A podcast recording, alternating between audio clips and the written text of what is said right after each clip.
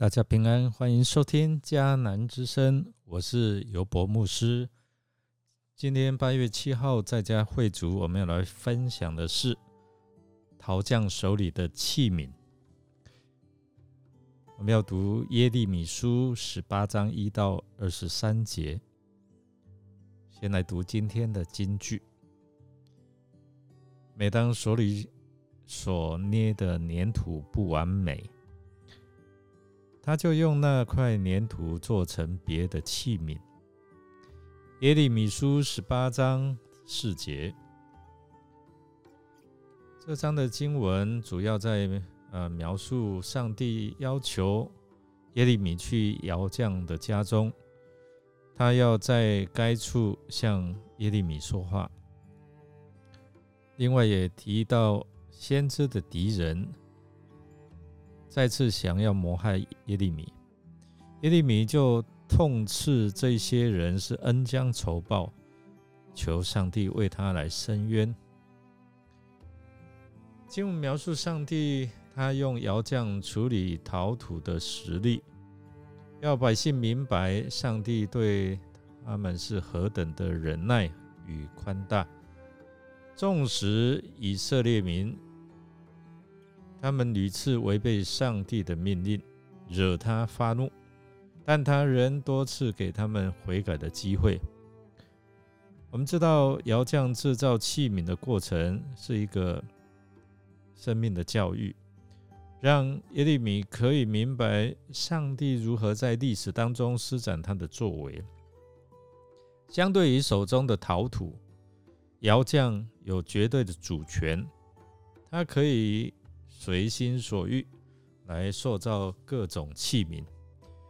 有时候，当窑匠所造的达不到他理想的目的，他就会从头再造，直到完成他心目中美好的制成啊啊作品为止。也就是神的心意。你知道，窑匠他啊做这个。器皿或者是一个作品的时候，啊，万一他觉得不好，他就重新把它揉一揉，再重新来塑造。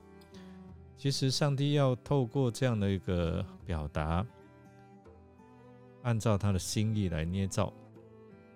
那这样的情况应用在以色列人的身上，一方面神他有神的旨意，要他们怎么样行。如果人能够配合的话，那么神就会饶恕他们。相反的，如果以色列百姓不愿意悔改，那这位上帝他就不会赐福他们。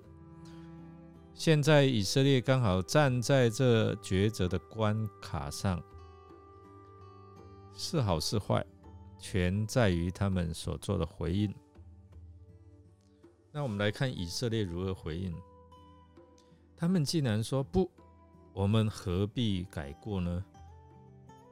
我们要随心所欲，顺着自己顽固的本性作恶。哇，他们是这样回答的，所以引起到上帝进一步的反应，就是在十三到十七节，他指出以色列所行的乃是一件很荒谬的事。他们自以为聪明，结果要成为列国嘲笑和轻视的对象。当耶利米宣告上帝的信息之后，这顽梗心如钢铁的百姓，他们竟然说要杀他，要啊动杀机，要啊杀害耶利米。那对以色列这样的一个想法，他们的回应。耶利米心中愤愤不平啊！他为这些人代求，求上帝来赦免他们，他这样保护他们，他恪尽先知的责任，但为何他们却以恶报善呢？因此，他恳切祈求上帝为他伸冤。上帝啊，你要彰显你的公义啊，不要让这些恶人逍遥法外。先知的呼求，并不是出于报复的心态，他只盼望上帝施行公义。看来，要当一个先知，要走这条路，确实不容易。我们来思想，对耶利米来说，他顺服上帝，却带来了连连的噩梦。真的不受欢迎的人物，甚至这些百姓还要谋害他，那我们不禁会问：这样值得吗？如果是你的话，你会有什么样的反应呢？你还会顺服吗？让我们一起来祷告：是生命的主，你是陶匠，而我们是你手中的泥土。